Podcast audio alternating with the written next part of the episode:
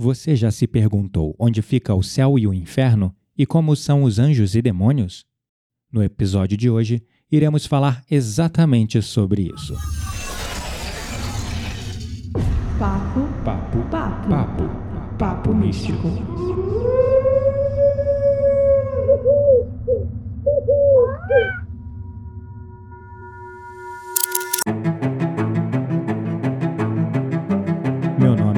Gabriel Menezes e hoje, por motivos de saúde, infelizmente a Quitéria está sem voz e não poderá gravar esse episódio comigo. Mas como temos esse compromisso semanal com vocês e com a espiritualidade, não vamos deixá-los sem conteúdo esta semana. Infelizmente, eu e a Quitéria pegamos Covid e ainda estamos nos recuperando. No entanto, a Quitéria ainda está sem voz. Devido a esse nosso compromisso com vocês, eu tô aqui me esforçando, embora a voz arranhando um pouco, gravando este episódio sobre um tema bastante interessante e ao mesmo tempo bastante sério e importante. Um tema que a gente já havia separado para trazer para vocês e dessa vez resolvi tomar coragem para falar um pouco do meu conhecimento e todo o estudo que eu venho fazendo nos últimos anos sobre estes conceitos. É importante compreender, a dito de background, vamos dizer assim, que eu tive uma criação cristã. Muitos de vocês já acompanham esse trabalho aqui no nosso canal há algum tempo e sabem um pouquinho da minha história. Então, eu fui nascido e criado dentro de uma religião cristã bastante é, severa, bastante rígida, onde havia-se bem definido esse conceito de demônio, diabo, satanás, Lúcifer, como um ser antagônico a Deus, um ser é contrário a Deus, talvez tão poderoso quanto Deus. Só que desde criança, isso não encaixava na minha cabeça. Eu confesso que aquilo realmente não conversava com a sabedoria inata da minha alma. Por simples fatores. Como pode haver um ser tão poderoso quanto Deus e mesmo assim Deus ser mais forte que ele e conseguir superá-lo? Porque se isso fosse uma verdade, não haveria unidade. Nós viveríamos num mundo de profundo caos, trevas ou um mundo completamente separado de luz, paraíso e eternidade. Afinal, esses seres iriam dominar separadamente nos seus reinos. Alguns habitariam no reino das trevas, sob o jugo maligno de Lúcifer, sem nenhuma chance de resgate e salvamento. Afinal, Deus não teria poder para adentrar dentro dos covis e das hostes malignas para resgatar essas almas. E do outro lado, também haveria um reino puro de eterna luz e de benevolência, talvez um tanto quanto tedioso e fatigante, onde os seres ali viveriam em profunda e constante harmonia eterna, sem muitos desafios, não tendo também Lúcifer poder de adentrar no reino de Deus para corromper, tentar e tomar estas almas.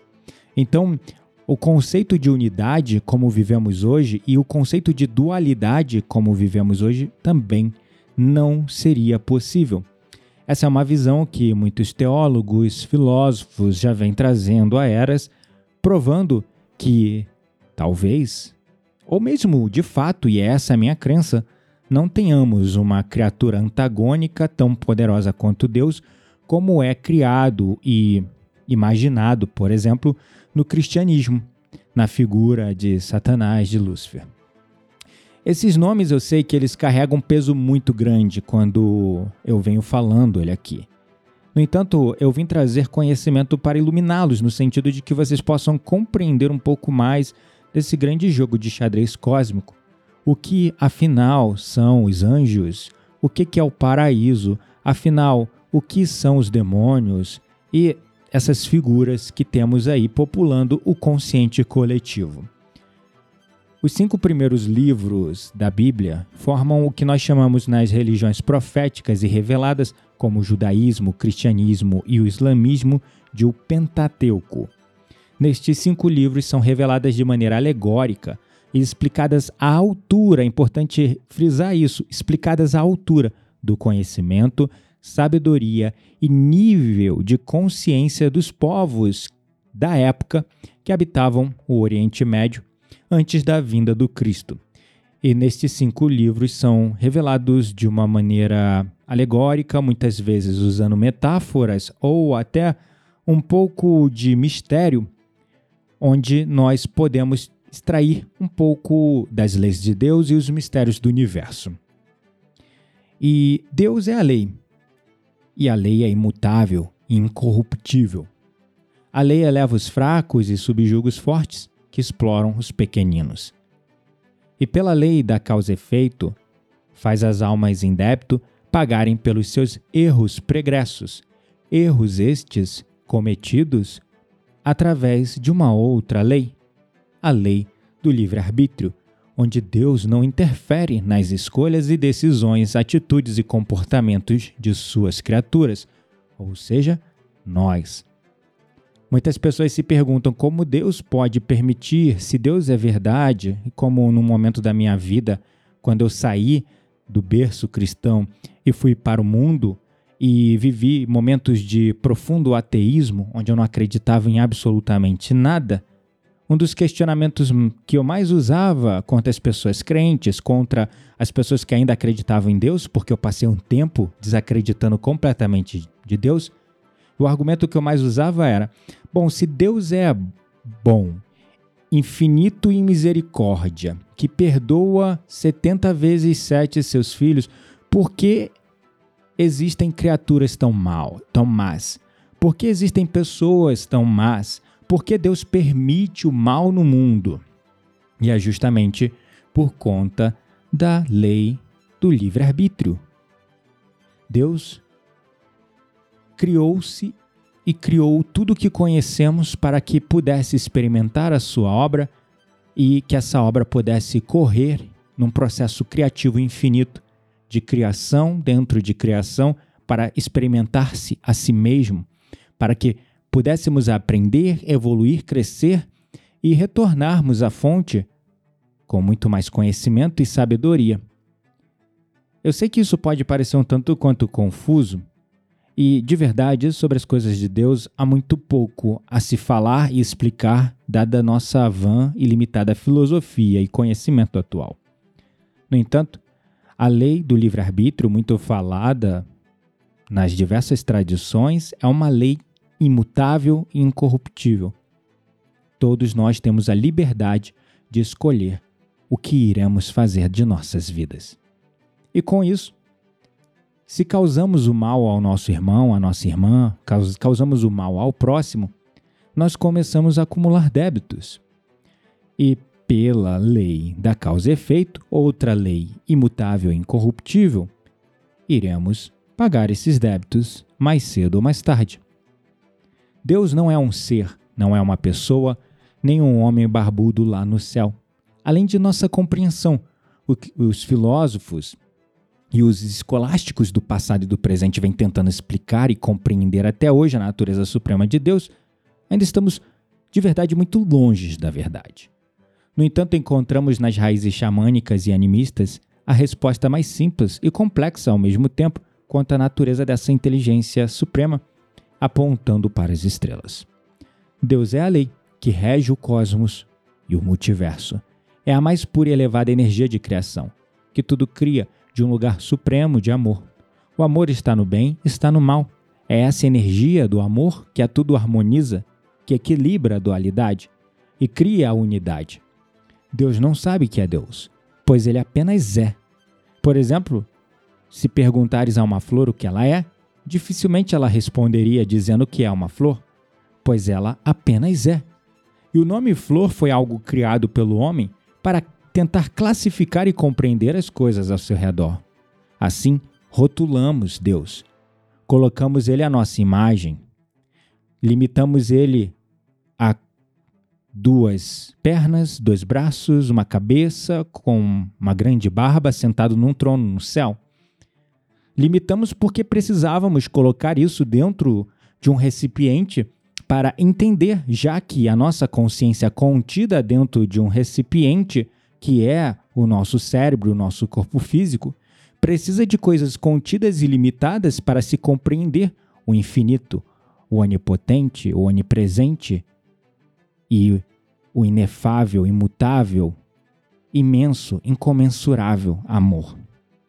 Assim, nós limitamos o ilimitado, definimos o indefinível e criamos isso à nossa imagem e ao nosso nível de compreensão.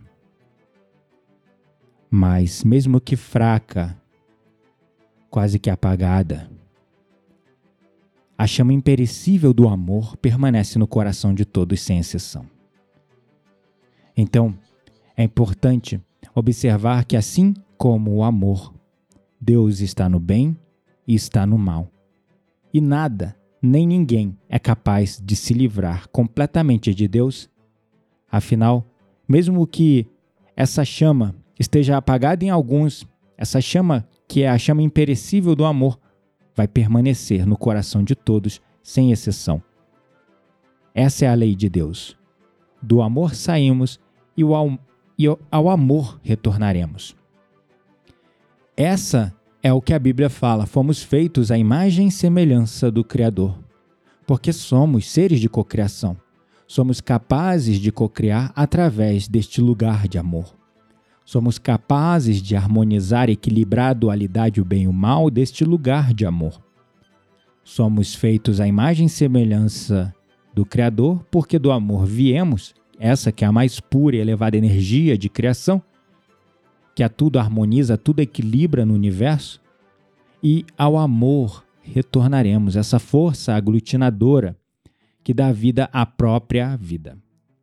Sabemos que é importante compreender um pouco dessa lei de Deus, dessa compreensão mais elevada ou um pouco mais próxima da verdade do que é Deus, para que a partir daí possamos entender duas coisas: a lei do livre-arbítrio e a lei da causa e efeito. São essas leis que regem a dualidade. Sabemos que a Bíblia nos conta a história da humanidade, do planeta Terra, como pequenas alusões à criação do cosmos de uma perspectiva geral vinda dos habitantes da Terra. Então a Bíblia, ela se restringe à história da humanidade, se restringe à história do planeta Terra, com pequenas referências à criação do cosmos e do universo como um todo, mas ainda da perspectiva limitada e ignorante que temos aqui desse ponto de vista da Terra. Mas e se nós não estivermos sozinhos no universo? E se, na verdade, não houver apenas um universo, mas sim outros universos formando um grande aglomerado que podemos chamar de multiverso? Os povos sumérios da Mesopotâmia deixaram os únicos registros em pedra que apontam para uma realidade cósmica muito mais abrangente. Eles falam da origem do universo, ou melhor, do multiverso, com um toque muito mais abrangente, muito mais elevado e universal. Os povos da antiga Suméria, os povos ancestrais, falavam sobre a criação não só do ponto de vista aqui do universo local do planeta Terra, mas do ponto de vista maior, ponto de vista realmente lá da fonte, da criação do multiverso como um todo. E fala também dos filhos paradisíacos ou filhos angélicos, como alguns se referem, anjos e arcanjos, como na própria Bíblia é mencionado. Seres que cocriaram com Deus esta realidade e muitas outras realidades. Estes povos antigos da Suméria falavam desses seres multidimensionais, seres de luz e de elevada consciência, co-criadores com a própria fonte de tudo o que é, seres que se desdobravam em si mesmos para criar outras realidades, doando pequenos pedaços de si mesmos para criar. Criar matéria, criar outros planos, criar outras existências. Nós entendemos, num ponto de vista geral, a criação do universo a partir do ponto do Big Bang. Esse foi o ponto de expansão do nosso universo local. através dessas antigas e ancestrais civilizações, nós temos lá povos antigos falando sobre o plano do não criado, que muito antes deste plano ser criado, havia o plano do não criado. Ou seja, um plano muito além da nossa compreensão, um plano onde habitar, onde habitavam e habitam os seres elevados, os anjos e arcanjos, os filhos paradisíacos, os Elohims angélicos, chame como você quiser, junto com a própria fonte divina de tudo que é. Como uma energia co-criadora que irradia do centro, criando toda a mônada, supramônada, todos os seres que se desdobram em si mesmos e vão criando outros seres, porque assim como nós temos filhos, e a partir de nós temos a nossa criação, ou seja, os nossos próprios filhos, um pouquinho de nós, do, recebendo e doando para eles um pouquinho de nós, nós, os seres também mais elevados, paradisíacos, também criavam e criam até hoje. Nós temos referências a isso, por exemplo, na Bíblia de Urântia, que é uma Bíblia falando do ponto de vista mais cósmico, mais intergaláctico, e não só do ponto de vista local.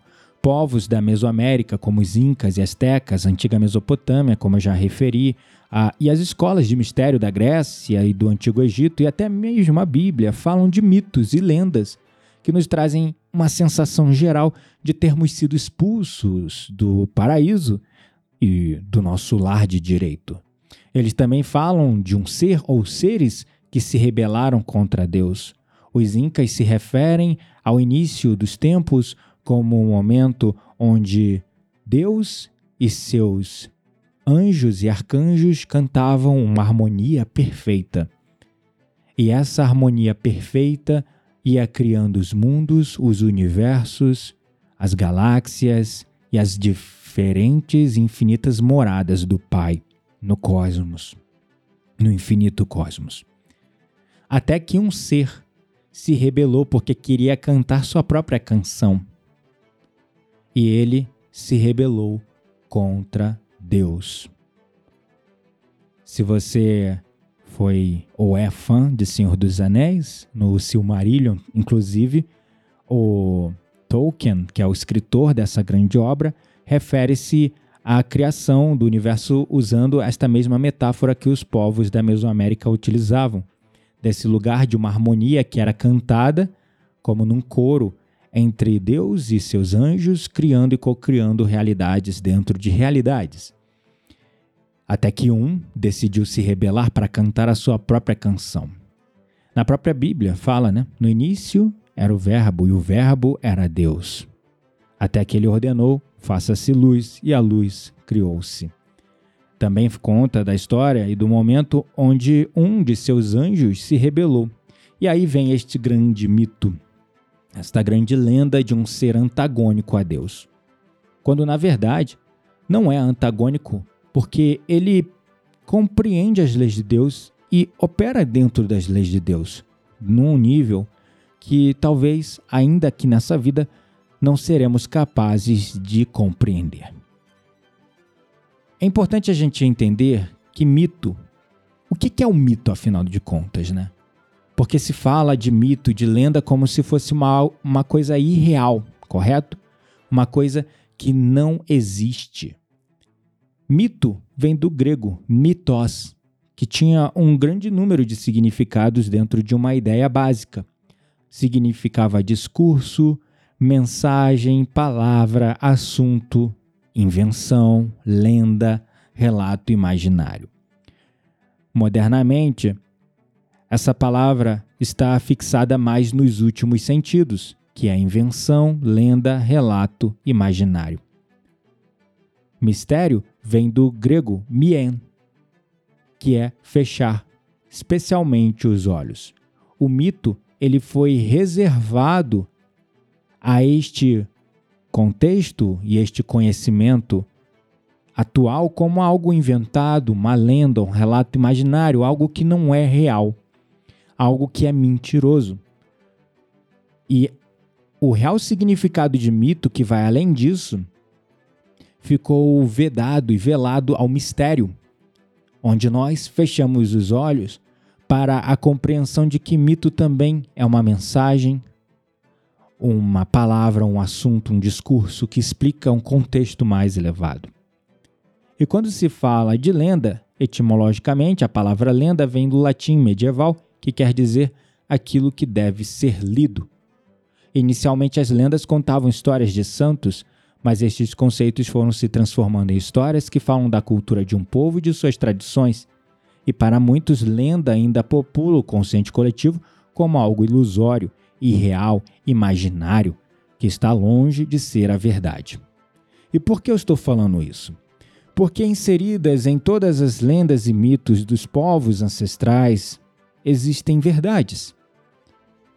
Porque para muitos a palavra e o que está escrito na Bíblia é a verdade absoluta, mas o que vem, por exemplo, da antiga Mesopotâmia, dos povos astecas, incas, da Grécia Antiga, do Egito Antigo, das tradições escolásticas de mistério, iniciáticas do hermetismo, todo esse resto são lendas, são mitos no sentido de serem só alegorias, histórias e mentiras contadas. Histórias para criança dormir.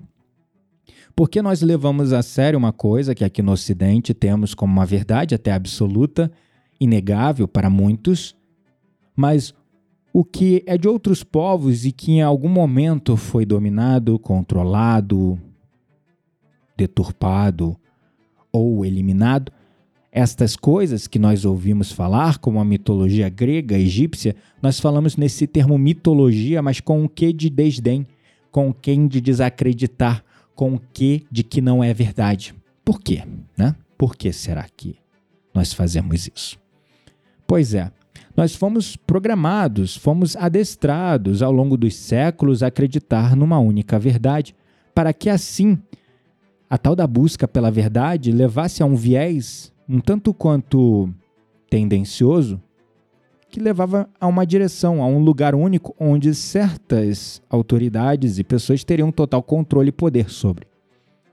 Afinal, se nós compreendêssemos o mosaico geral, porque quando você se apega a uma única fé, a uma única crença, você está se limitando àquele mosaico, aquele ponto, aquela pecinha de um grande cabeça, de um grande quebra-cabeça infinito e imenso. Você só está se restringindo àquele pedaço da verdade.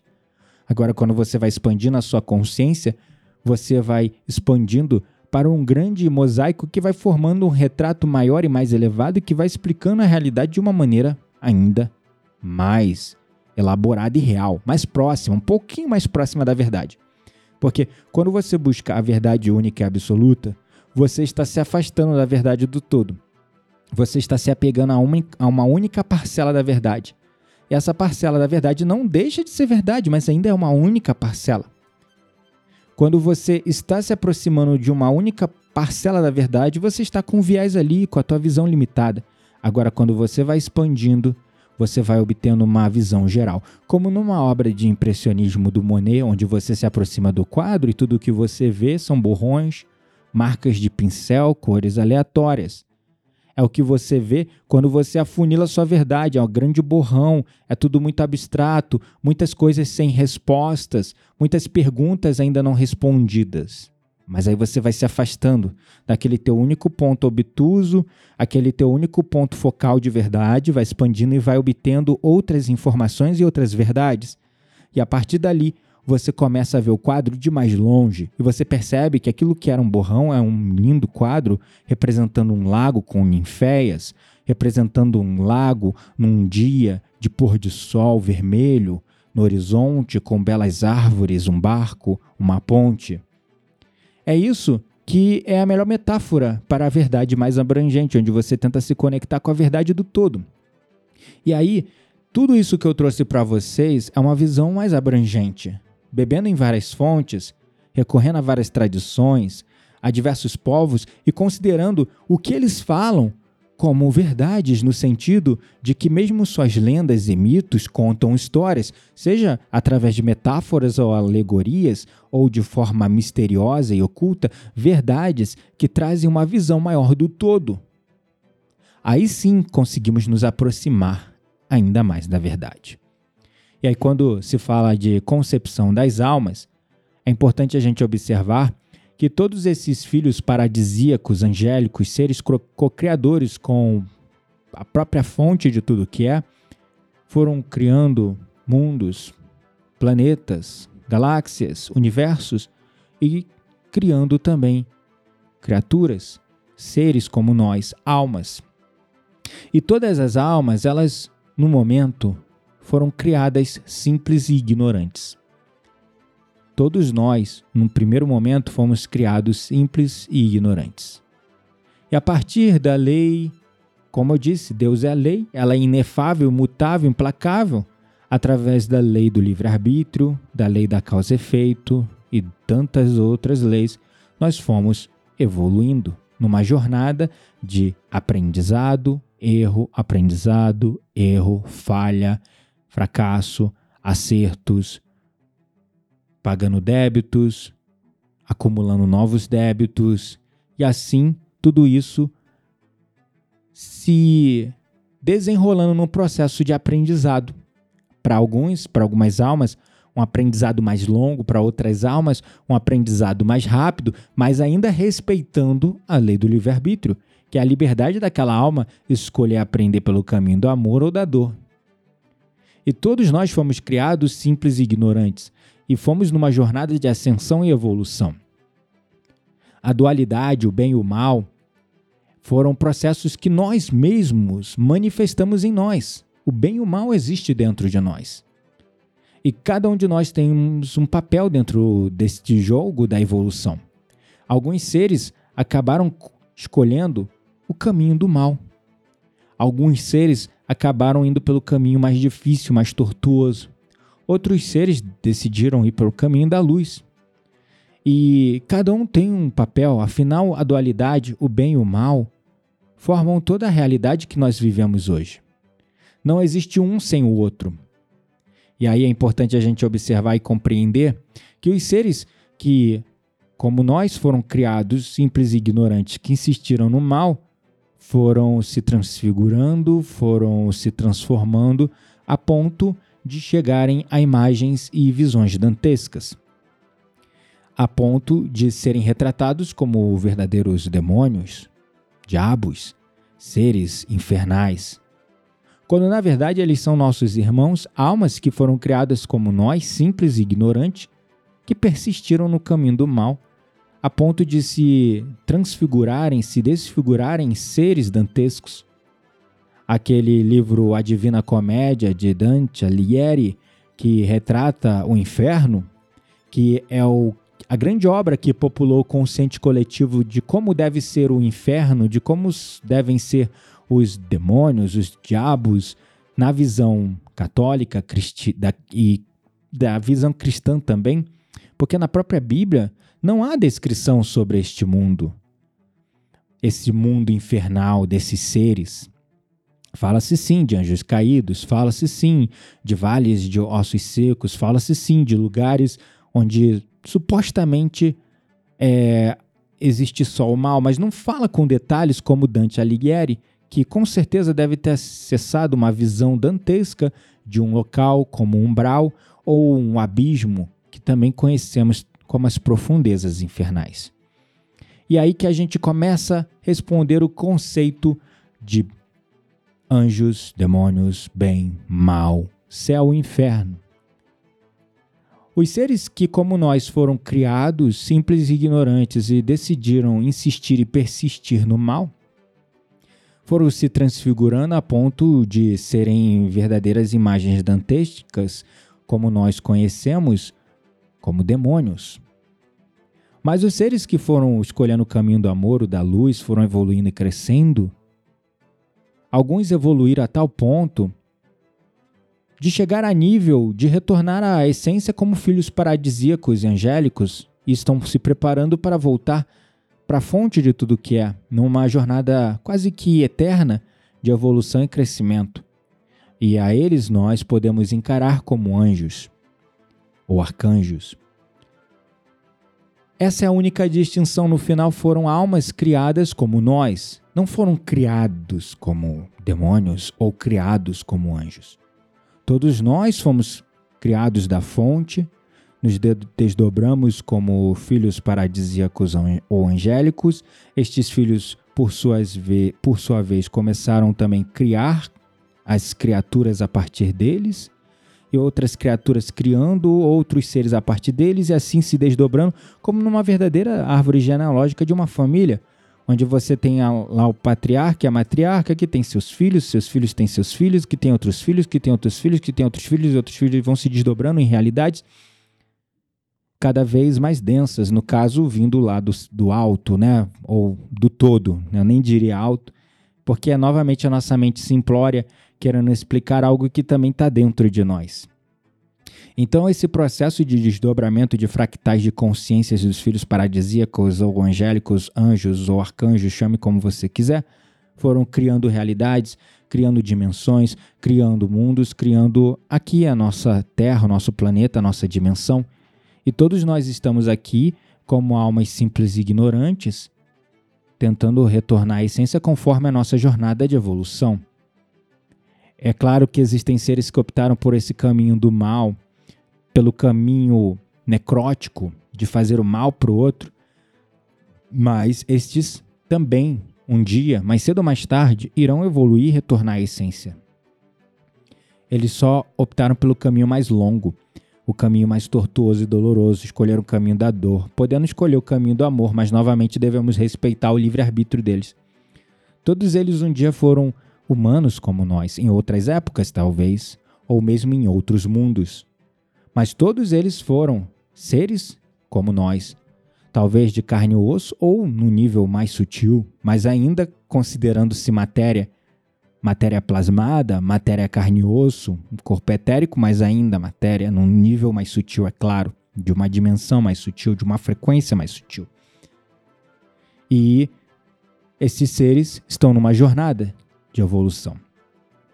E aí a gente entra no conceito, tá, mas onde agora que eu entendi o que, que é o anjo, o que, que é um demônio, é importante a gente entender que houve um tempo em que o termo demônio foi bom e apreciado, considerando a raiz desta palavra, observada no latim tardio como daemônio, tomado do grego bizantino como daemonion, que se refere a gênio ou divindade menor ou ente espiritual, podendo ser bom ou mal, ou seja, não havia sido classificado ainda como mal, em uma época muito anterior ao cristianismo. O termo demônio é um dos termos de maior conotação negativo de nossa língua, uma vez que a tradição cristã utilizou essa voz e continua usando para designar aquele que se opõe diretamente a Deus pertencente ao reino do diabo e que pretende expressar a maldade absoluta porque já foi criado mal e assim permanecerá eternamente.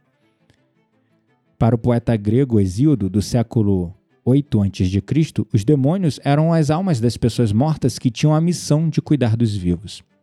Inclusive, os filósofos da tradição socrática, como Platão, consideravam o demônio como um ser que guiava e inculcava conhecimentos aos humanos claramente uma concepção hiperpositiva do conceito para os gregos, lembrando que não havia distinção, o demônio era uma classe de espírito, de ser, assim considerado, que podia ser bom ou mal.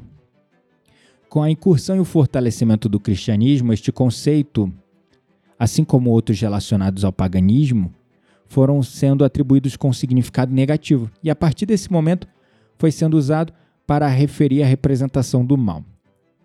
Mas essa consideração não é exclusiva do cristianismo e das outras duas religiões maiores e monoteístas do mundo, como o islamismo e o judaísmo, que também destacam o demônio como um ser antagônico, mau e impuro, que leva o mal e a tentação para a humanidade por parte de sua natureza, porque assim foi criado e assim será sempre. O cristianismo mais dogmático costuma chamá-lo de anjo caído, pois, como consequência de rebelar-se aos mandamentos de Deus, foi expulso do céu com suas hostes, onde rasgou suas asas e inevitavelmente caiu num lugar que contrasta totalmente com o paraíso, que significa o céu e, no caso, o inferno, um lugar escuro e tenebroso e por onde predomina a crueldade. E aí a gente entra neste conceito mais abrangente, considerando que no passado o demônio era um ser desencarnado, como nós podemos chamar hoje, dentro da visão do Espiritismo, os nossos irmãos desencarnados, era assim que eram chamados os demônios. Alguns dos nossos irmãos desencarnados são muito mais qualificados, elevados iluminados, e existem outros tenebrosos, trevosos, que ainda não evoluíram o suficiente, mas ainda assim, nossos irmãos. No passado, essa palavra demônio não tinha distinção, assim como nós usamos hoje para espírito, espírito bom ou espírito mal, um irmão desencarnado bom ou um irmão desencarnado mal. Assim era com a palavra demônio, mas que com o tempo foi tomando uma conotação negativa sendo atribuída a um ser exclusivamente maligno que foi criado assim e assim permanecerá. Mas como eu já disse e vou repetir novamente, nós fomos criados simples e ignorantes. E alguns escolheram o caminho do mal, outros escolheram o caminho mais fácil, o caminho do bem. Para muitos, o caminho do mal soava como mais fácil, como um atalho para obter prazer, mas prazeres fugazes e um tanto quanto limitados, imediatos e que acumulavam débitos às custas de causar dor e sofrimento ao outro. E assim foram acumulando débitos e até se transfigurarem completamente a imagem da sua elevação e o seu nível de consciência moral limitado, assumiram no perispírito, assumiram no, no corpo astral, digamos assim, no corpo espiritual, a imagem de um ser dantesco, demoníaco, maligno, porque aquilo nada mais é que refletir o estado de espírito, o estado moral daquele ser. Mas ele não é aquilo. Ele tem uma consciência búdica, ou como os budistas chamavam, consciência búdica, ou uma consciência iluminada, uma centelha de luz, porque da fonte, ou seja, do amor, eles foram criados. E o amor irão retornar, assim como nós. E aí nós entramos nas faixas mais profundas e densas do umbral, porque nós temos na crosta terrestre o que nós chamamos de umbral, mas nos níveis mais profundos da Terra nós temos as regiões abissais, os abismos, ou, como muitos chamam, de zonas infernais. São densas regiões onde seres de luz de elevada estirpe moral não conseguem adentrar. Mas ainda assim, nestes espaços, existem justicares das leis, das leis divinas mesmo neste espaço ainda existe Deus, no sentido de que em cada fractal de consciência que está ali, em cada alma, cada espírito, ainda existe a centelha da consciência, experimentando a consciência, mas sabendo as leis gerais, infinitas e imutáveis. As leis da causa e efeito, as leis do livre-arbítrio e tantas outras leis. Afinal, Deus é a lei, Deus é o amor. Do amor viemos, o amor retornaremos. É essa lei do amor que respeita as escolhas de cada um, mas também paga na mesma medida o mal que causamos no outro. É uma lei imutável, inefável, inquebrantável, infinita, que garante a evolução e a misericórdia divina e eterna a todos os seres, afinal, até mesmo esses demônios, esses seres que estão lá nas profundas zonas abissais, um dia despertarão para a luz. Um dia elevarão-se daquele lugar e irão subir as mais elevadas estirpes morais, retornando um dia à consciência divina. A todos foi dado a oportunidade de elevar-se. Alguns adotam um caminho mais longo, outros adotam um caminho mais rápido. Nós temos o poder de escolha. E nessas regiões umbralinas densas, como as regiões mais abissais e infernais, os seres de luz não conseguem adentrar ali para resgatar as almas. Mas existem seres que se reconhecem, se entendem como seres malignos, mas que são muito esclarecidos. Muito, mas muito esclarecidos. Eles sabem das leis e eles operam dentro das leis, a lei do retorno e a lei da causa e efeito. Eles operam nessa lei punindo aqueles que a própria consciência está punindo já e elevando aqueles que já sofreram, estão prontos para elevar-se.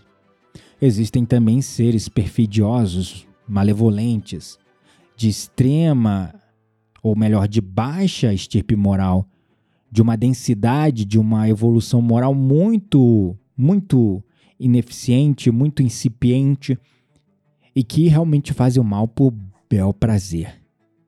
Mas mesmo eles entram em guerras constantes entre seus pares, e acabam, num momento ou no outro, sendo punidos por isso também. Porque lá no umbral, neste nível mais abissal, infernal, o que leva as consciências para lá é a própria consciência. É a nossa própria consciência onde habita a centelha divina, conhecedora das leis inenarráveis e inefáveis, que nos julga. A nossa própria consciência, quando cometemos o mal, quando fazemos algo de errado, é a nossa própria consciência que nos leva para esse lugar. Assim como é a nossa própria consciência que nos leva para o paraíso. Os budistas já falavam céu ou inferno, é a sua mente que cria. Você pode fazer do paraíso o inferno ou do inferno um paraíso. É a sua consciência que vai guiar isso. Isso é uma escolha. Se você estiver se martirizando, se culpando, sentindo rancor, remorso, raiva, ódio de alguém querendo se vingar, você pode estar na melhor vida, no melhor lugar aqui na Terra, encarnado, mas você estará transformando a sua vida no inferno. Você às vezes pode estar lá na sarjeta, na pobreza, na miséria, vivendo ali, sobrevivendo, comendo pão de cada dia, um depois do outro, sempre ali na esperança de dias melhores, e dali, daquele lugar de simplicidade, encontrar a depuração moral, a elevação espiritual, o crescimento, encontrar amor, alegria e felicidade. E um sorriso sincero. E daquele inferno, aqui na terra, um inferno astral, um inferno de escassez, de miséria, de dor, de sofrimento, criar um verdadeiro paraíso. Um paraíso que está dentro de nós, na nossa consciência, no nosso coração. A batalha ela pode ser mental, mas ela é só vencida no coração. Essa batalha é entre escolher fazer do céu o inferno ou do inferno um paraíso, ela inicia na mente com os nossos próprios julgamentos, as nossas próprias culpas, os nossos próprios rancores, a gente revivendo os traumas dos passados, os, as dores que nós causamos, e isso vai julgando a gente e vai nos puxando para um padrão vibracional baixo. E esse padrão vibracional baixo vai nos jogando no verdadeiro umbral, ainda aqui na Terra, ainda encarnados. Um umbral que tem mais a ver com o existencial, com a culpa, com o remorso, com a dor e o sofrimento, do que realmente um umbral no termo mais próximo da palavra, na sepsia completa da palavra, na acepção, desculpa, completa da palavra, quando você está no astral, né? quando você está desencarnado, mas ainda vivendo um umbral, aqui nesta terra. E essa batalha ela começa na mente, mas ela é só vencida no coração. Por quê? Através daquela representação máxima de Jesus Cristo com aquele coração chamejante, profundo, que transcende o bem e o mal, está a resposta o amor. O amor que perdoa, que perdoa a si mesmo, que se liberta do rancor, que se liberta da necessidade instintiva primitiva de se vingar, de vencer o outro. Porque essa nossa natureza instintiva primitiva de querer punir o outro, de querer se vingar do outro, de querer matar e punir o outro que nos causou mal, que nos aproxima dessa figura do demônio. Como os nossos irmãos um dia sucumbiram a isto, a esta tentação e fizeram de fato mal, e depois, desencarnados, sentiram o peso dessa escolha, e suas consciências levaram para esses lugares abissais, esses lugares de expurgo, esses lugares de cura, pois, pois é, a dor é um processo de cura. A punição não é a punição divina no final, é a punição de você sobre você mesmo. E aí, esses seres que estão lá chicoteando, queimando, maltratando, abusando de outros seres que estão nessas zonas infernais, eles estão ali operando, por mais estranho que isso possa parecer, dentro ainda da lei da causa e efeito punindo aqueles que estão se punindo.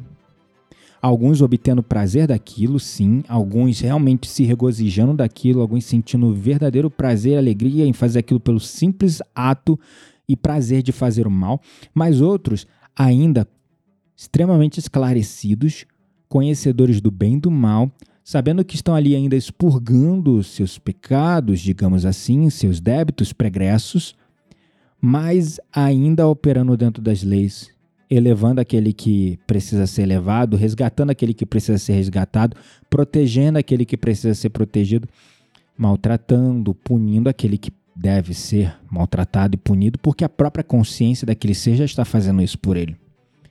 Então, perceba que até o mal tem um papel dentro desse grande jogo de xadrez cósmico da evolução e da ascensão. Ele está ali cumprindo o papel, o papel da dor, o papel do sofrimento de elevar as almas para a luz. Porque quando nós não aprendemos pelo amor, lá no fundo do poço ou nas zonas abissais infernais, aprenderemos pela dor. Essa dor é um expurgo, é um processo de cura. Muito doloroso, longo, desnecessário, sim, tenebroso, traumatizante, mas ainda leva para a luz. Devemos escolher se vamos sucumbir às tentações do nosso eu mais primitivo, instintivo, a essas necessidades de alimentar os desejos carnais urgentes, porque ainda vivemos a imaturidade e a adolescência da alma, ou de se vingar daqueles que nos causaram mal, aplicando a lei de talião, olho por olho, dente por dente, Assim, escolhendo esse caminho, nos aproximaremos desta parte má de nós. E assim nos desdobraremos em seres que, dependendo do nível que você for afundando e se permitindo, e dos grandes danos ou mesmo crimes que você vai cometendo contra outras consciências, você vai afundando cada vez mais naquele tipo de consciência que não está evoluindo ela continua evoluindo no sentido de que todo aprendizado, toda dor ainda está ali na tua alma. No entanto, moralmente, você está ali degradando-se, degenerando. E aí, mais cedo ou mais tarde, nesse caminho de dor, você pode aprender e elevar-se. Ou levar muito tempo sem aprender, sem entender. Mas ainda assim, era esse caminho. Então, assim como você é um ser encarnado hoje pode se tornar de fato um demônio, você também tem a escolha de seguir a elevação moral, a depuração da carne, a evolução do eu, a evolução do ser através da reforma íntima, do autoconhecimento, de servir ao próximo, de fazer bem ao outro, de se doar ao outro, se doar com o pouco que você tem, que seja o pouco. Doar-se não se trata apenas de doar dinheiro, doar coisas, doar tempo, atenção, amor, carinho, também é se doar. Essa é a verdadeira caridade, a caridade que eleva aqueles que estão ali quase sucumbindo às hostes do mal, quase sucumbindo para os reinos infernais e abissais do umbral. Você pode ser o resgate desses encarnados ou dos desencarnados, se você for um médio, ainda nessa vida. E esse é um caminho de depuração, de evolução, porque é a maneira melhor de você pagar seus débitos, porque todos nós que estamos aqui na Terra temos nossos débitos. Se nós estamos aqui na Terra é porque nós não prestamos, porque cometemos crimes no passado. E se você é médium, você com certeza é uma alma muito endividada e você precisa pagar isso. Só que se você escolher o caminho da inconsciência, o caminho da imprudência, o caminho do erro, continuar insistindo nos erros, sucumbindo aos desejos imediatos por prazer da carne, sucumbindo aos desejos imediatos de se vingar, de punir, de sei lá o que, você vai estar indo pelo caminho da dor. Quando na verdade você pode ir pelo caminho do amor. Porque quando você está enxugando a lágrima dos outros, não tem tempo para chorar. E não tem tempo para sentir dor. Porque servir aos outros nos gera um prazer imenso e vai nos conectando com níveis mais elevados de amor e gratidão. E esses níveis mais elevados de amor e de gratidão vai nos aproximando cada vez mais e mais, mais e mais deste aprendizado pelo amor para a ascensão. E você tem essa escolha. Então, assim como você pode, sim, aqui ainda encarnado, depois de desencarnar, seguir para esse caminho e ser retratado pela sua desfiguração ou transfiguração como um demônio, você também pode elevar-se e ser retratado como um ser de pura luz, um anjo, um arcanjo, para aqueles que te acessarem te verem um dia. Então, o céu e o inferno é um estado de espírito, é um estado de consciência, de evolução moral. É um estado de vibração que você pode viver aqui na Terra, no astral, qualquer lugar que você estiver. Depende de como está a tua emoção, como está o seu nível vibracional, como é que está a sua elevação moral. A condição de anjo ou de demônio também retrata-se a isso. Porque enquanto o céu e o inferno é um, digamos, suposto local que não é um local, porque se encerra dentro da própria consciência, mas também está no tudo e no todo, está à volta de nós, em toda parte. Assim como você pode fazer do seu céu um inferno ou do inferno um paraíso, deste local de vibração moral, e viver em lugares ditosos ou locais trevosos e tenebrosos, é esta mesma bússola que vai te guiar para se tornar um ser incipiente em evolução, como um demônio, ou um ser de pura luz, de pura evolução, como um anjo.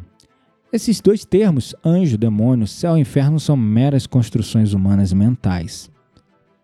É uma batalha que se trava na mente, uma batalha que se trava na consciência, mas que se vence no coração.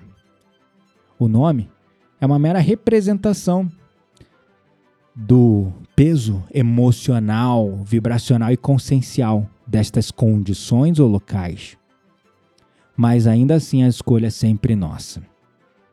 Espero que esse podcast tenha feito sentido para você e tenha te ajudado a despertar para essa consciência do que é o céu e o inferno, o que são os anjos e demônios e o seu papel nesse grande jogo cósmico. Aqui nós encerraremos, mas ainda assim vou trazer para vocês na roda mística de hoje algumas dicas para que vocês possam se aprofundar neste conhecimento.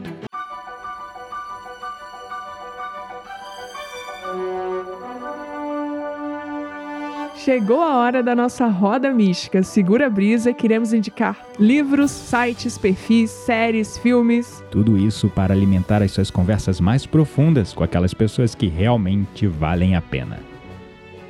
Bom, hoje na roda mística de hoje, eu vou ser bem direto. Tem dois vídeos que eu gostaria de indicar. São dois vídeos no YouTube que são de fontes que eu conheço e respeito e são fontes bastante confiáveis. É, a primeira dica que eu gostaria de dar para vocês, para vocês entenderem um pouco como funciona esses reinos abissais ou infernais, é, essas concepções numa visão mais espírita é, do que são os anjos e demônios, né? Tem um canal é, chamado Mensagens de Luz no YouTube. Esse canal Mensagens de Luz no YouTube tem um, um audiobook, tá? Esse audiobook, na verdade, ele é a leitura de um livro, tá?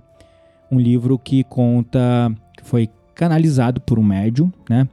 E ele conta a história de um barão. Um barão é, que se chamava o Guardião da Meia-Noite. E esse barão, barão brasileiro, né, que viveu na época dos escravos, ele comete um grande crime e essa saga é um, é um audiobook de 4 horas e 50 minutos fascinante que conta essa história. Você vai encontrar nesse canal Mensagens de Luz sob o título a fascinante e terrível história de um homem que pagou o preço do desafio às leis divinas. Eu vou deixar o link na descrição desse podcast para vocês. E esse livro é interessante. É, livro, no caso, né? Porque vem de um livro, mas é um audiobook. Ele vem é, de, uma, de uma visão de como funciona o umbral, como funciona os guardiões, os seres, que são esses seres que é, estão operando nas trevas, mas ainda operando dentro das leis divinas. E o outro que eu gostaria de indicar, que fala um pouco dessa figura antagônica que popula o consciente coletivo como um ser a próprio nível é, de Deus, né, que é o Lúcifer, que é um do canal Arcas, tá? Canal Arcas no YouTube também. E o, é uma trilogia que se chama A Rebelião de Lúcifer e os Exilados de Capela, porque Lúcifer, na verdade, foi um ser de extrema consciência e elevação que foi exilado de Capela para o planeta Terra. Então ele é um ser, um, um irmão nosso, vamos dizer assim, mas muito perfidioso, que é, se negou a viver o caminho do amor e da evolução e continua insistindo no caminho das trevas, no caminho do mal, por simples prazer de fazer o mal. Mas ele não é um ser no mesmo nível e medida que o próprio Deus, tá? Então fica aí essas duas dicas, eu vou deixar o link na descrição deste podcast aqui, qualquer que seja a plataforma que você esteja ouvindo. É, o primeiro é o do canal Mensagens de Luz, que o título diz A Fascinante e Terrível História de um Homem que Pagou o Preço do Desafio às Leis Divinas. E o outro é do canal Arcas, que fala A Rebelião de Lúcifer e os Exilados de Capela. É claro, é, eu usei também diversas outras fontes, leituras e livros para me inspirar neste podcast, mas esses dois conteúdos vão trazer um pouco mais de luz e esclarecimento sobre alguns pontos que eu falei aqui e não consegui me aprofundar. Então é isso. Bom, é, vamos todos estimar melhoras aí para mim e para a Quitéria, para que a gente possa continuar fazendo aqui os nossos podcasts semanais, dois podcasts por semana, toda, toda segunda e quinta-feira. Essa, esse episódio, excepcionalmente, a Quitéria não pôde participar porque está dodói, sem voz. Eu já tô aqui com a minha voz no limite também, então tem que poupá-la. Mas gratidão a todos. Também ajudem também avaliando esse podcast aí na sua plataforma com cinco estrelinhas, qualquer que seja a plataforma que você esteja ouvindo esse podcast, por favor, ajude ele a chegar em mais pessoas também avaliando, compartilhando, é, enviando para pessoas que você gosta nos ajude a fazer essa mensagem de esclarecimento, de amor e de evolução chegar em cada vez mais pessoas, porque compartilhar conhecimento também é um ato de caridade e é um ato de evolução moral. Gratidão é a palavra pelo carinho e suporte de vocês e nos vemos no próximo episódio. Até mais.